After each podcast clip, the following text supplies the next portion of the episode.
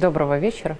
Рада тебя приветствовать. Как пишут ряд каналов и даже часть СМИ, у США небольшая истерика ну, там, конечно, в шоке, в ужасе используется, но между тем Сауди, Саудовская Аравия отказывается от нефтедолларов. Действительно, на самом деле, в этом есть много скрытых смыслов. Я знаю, что ты эту тему разбирал довольно подробно, и вот хотелось бы нашим зрителям, в том числе тоже поговорить об этом, насколько все-таки это, сделало, скажем так, событие века а, или хотя бы десятилетия, и насколько это действительно экономика, а не политика. А в моем понимании все-таки это политика прежде всего?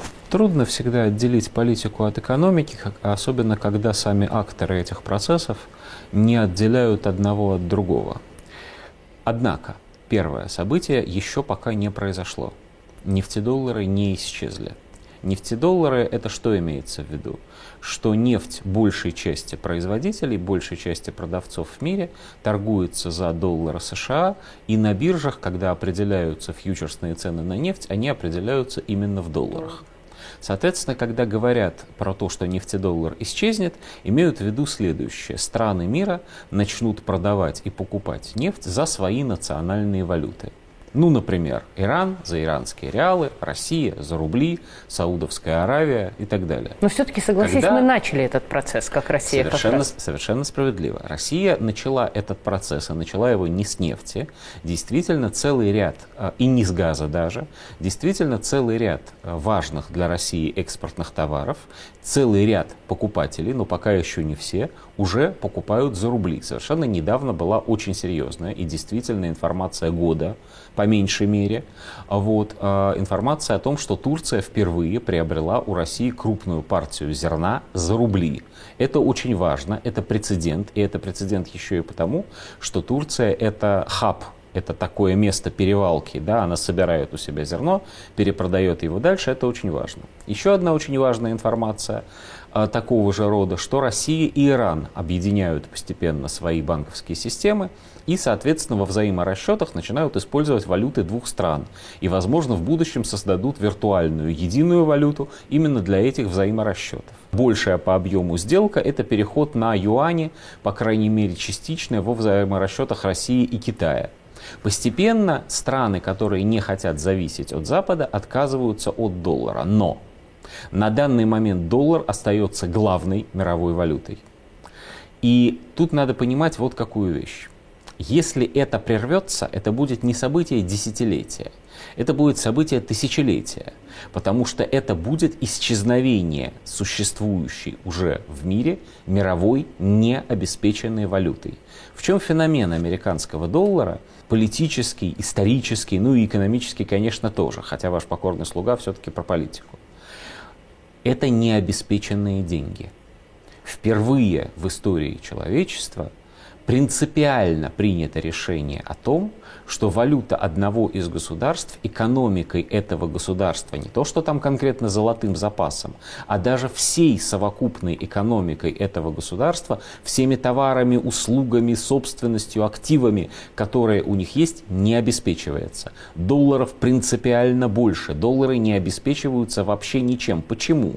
Потому что все сильные игроки в мире договорились, что другого средства взаимных расчетов, и это означает, что и другого средства накопления, кроме имитированных в Соединенных Штатах Америки денег, долларов, псевдоденег по сути, или, как э, иногда модно было говорить одно время, фиатных денег.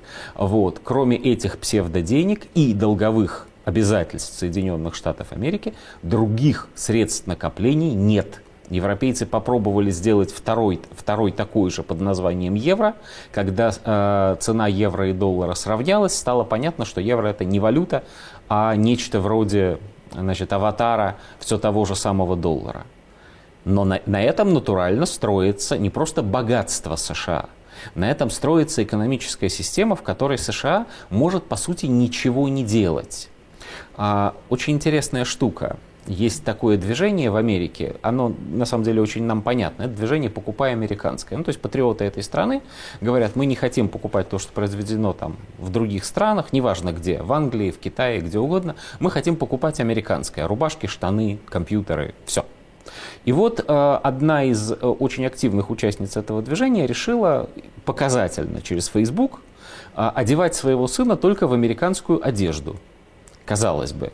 Джинсы где изобрели? В Америке. Но это же должно быть легко. Нет, это оказалось нелегко. Во-первых, это оказалось очень дорого в 4 раза дороже, чем покупать брендовые вещи европейские и какие угодно еще, потому что эти какие угодно еще сделаны то в Бангладеш, то в Пакистане, то непосредственно в Китае, то на Филиппинах, где угодно, но не в США. Она страшными усилиями, пользуясь значит, всеми современными средствами, интернет, значит, э, гнет свою линию и наткнулась на необходимость купить сыну темные очки. Калифорния, солнце все время, темные очки нужны, новые. Она, ну, казал, это же очень просто пойти и купить темные очки. Нету темных очков, произведенных в США. Шесть недель потребовалось бедной женщине, чтобы со всеми современными возможностями, которые предоставляет нам всемирная паутина, найти темные очки. Это не значит, конечно, что они совсем ничего не делают. Абрамсы они умеют делать, и космические корабли даже умеют делать. Не надо думать, что у них там ничего не растет, не колосится, они все бездельники. Нет. Но объем но э, соотношение того, что делается, так сказать, руками, что имеет некое материальное воплощение, и чудовищной, огромной массы денег, которые производят США, эти объемы несопоставимы. Соответственно, что произошло на этих днях? Почему мы обсуждаем это именно сегодня? Появился прогноз господина Робертса, звать его Пол Крейг, бывшего сотрудника администрации президента еще Рейгана – вот, который написал, что подорвано, по сути, э, доверие к доллару тем, что они конфисковали зарубежные э, счета и активы. Ну, имеется в виду, понятно, санкции против России. Поскольку доверие подорвано, то если что-то случится с нефтедолларом, то дальше последует обвал. Я сейчас пересказываю, не цитирую, он написал не совсем этими словами, но смысл был именно такой. Этот прогноз настолько э, с одной стороны, абсолютно точен, а с другой стороны, настолько сильно отличается от того, что они ежедневно, ежечасно говорят своим избирателям, своим бизнесменам, Ну, пропаганда своим всем. у них фантастическая. Но тут не только в пропаганде дело. Точнее, это не сиюминутная пропаганда.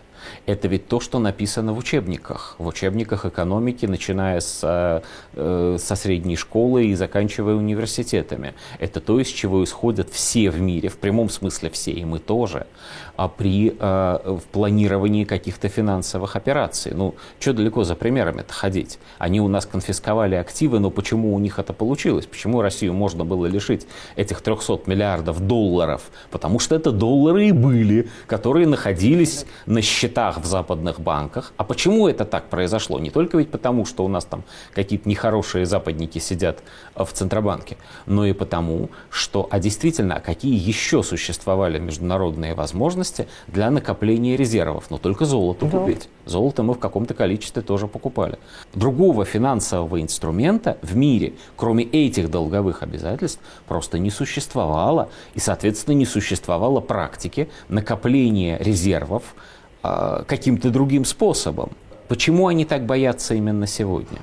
Потому что не только мы, не только Венесуэла, не только Иран, но и, казалось бы, абсолютно от них зависимая Саудовская Аравия понимает, что в какой-то момент эта система схлопнется – и нужно постепенно, страхуясь, э, значит, по возможности не рискуя, из этой системы потихонечку отползать. И каждый раз, когда раздается значит, в мировом эфире сообщение о том, что, ну, например, президент Путин и наследный принц Аравии, э, Саудовской Аравии Бен Салман провели переговоры по широкому кругу вопросов, вот. А какой может быть широкий круг вопросов, если честно, у руководителей двух великих нефтяных держав, главных поставщиков энергоносителей? Очень широкий вопрос. Да, нет, круг вопросов может быть крайне широкий, в том числе политических, но по большому счету они говорят о том, как, как торгуется нефть. Сколько она должна стоить, кто должен ее покупать, какие должны существовать ограничения и так далее. И вот когда они в очередной раз поговорили, в очередной раз случилась паника в этих международных СМИ, потому что а вдруг они договорились завтра прекратить за доллары торговать? Вот прямо завтра – не, не будет этого э, прямо завтра. Вот тут еще нужно понимать одну вещь. Конечно, э, объем государственного долга США непредставимо велик. На 19 января, если я ничего не путаю, он превышал 33,5 триллиона долларов США. Это невозможно вместить в голове, сколько это денег. Причем это деньги, которых нет. Но однажды, однажды этот долг их накроет. Спасибо. За сим